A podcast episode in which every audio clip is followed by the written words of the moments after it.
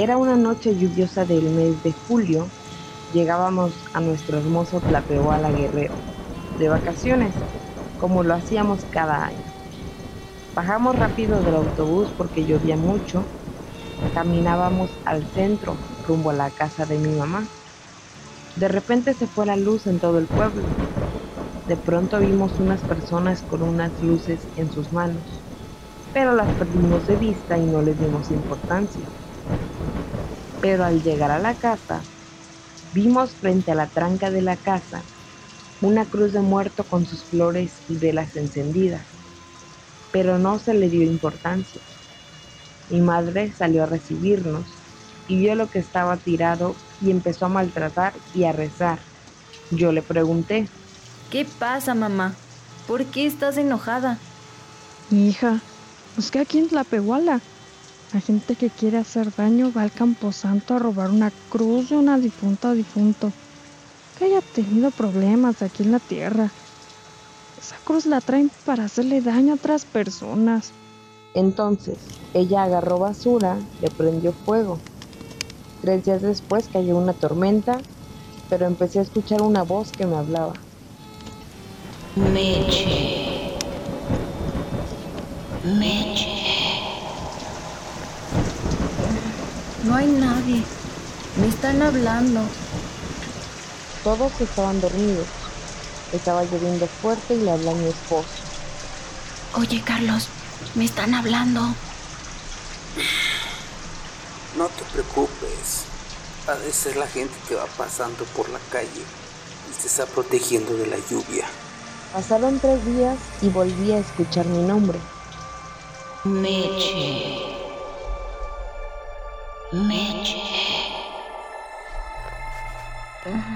No hay nadie. Me están hablando. No te preocupes. Si hay o quieren algo, te van a tocar. No nada más van a hablarte por tu nombre. Nuevamente al tercer día, me quedé dormida y tuve una pesadilla. Vi a una mujer de blanco que me hablaba. Meche.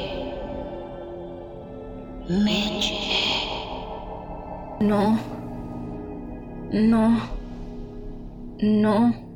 Mis familiares se levantaron para ver lo que estaba pasando. Me dijeron, no tengas miedo, no pasa nada. Así estuve todas las vacaciones. Me dio calentura y todo. Y las cenizas de la cruz que había quemado mi señora madre en la entrada de la casa no la barrié ni nada.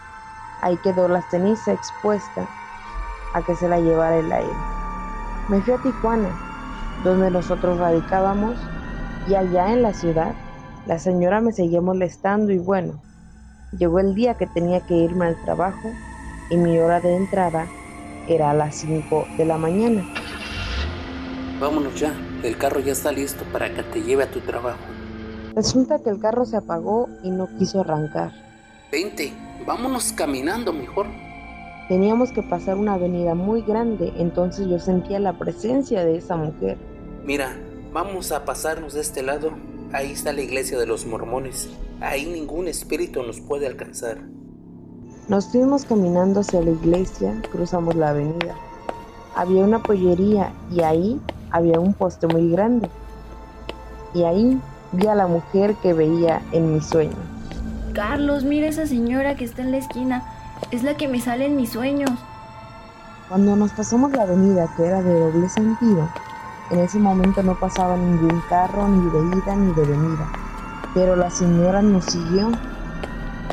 Mira, Carlos, la señora viene atrás de nosotros. Vente, ándale, vete a checar porque vas a llegar tarde. Yo voy a regresarme por ahí mismo. ¿Quién era esa mujer que nos iba siguiendo? Ya que se fue mi esposo, yo estuve bien inquieta en el trabajo todo el día, hasta la hora de la salida, hasta que mi esposo fue por mí. ¿Qué pasó? ¿Viste a la mujer? ¿Le pegó? ¿Quién era? Meche, no te preocupes. No había nada, ni accidente, ni nadie golpeado, ni nada. Yo le conté a mi mamá todo lo que estaba pasando. Ay, hija, ha de ser la mujer la dueña de la cruz. Entonces mi madre le pidió a un rezandero que fuera a levantar las cenizas de la cruz.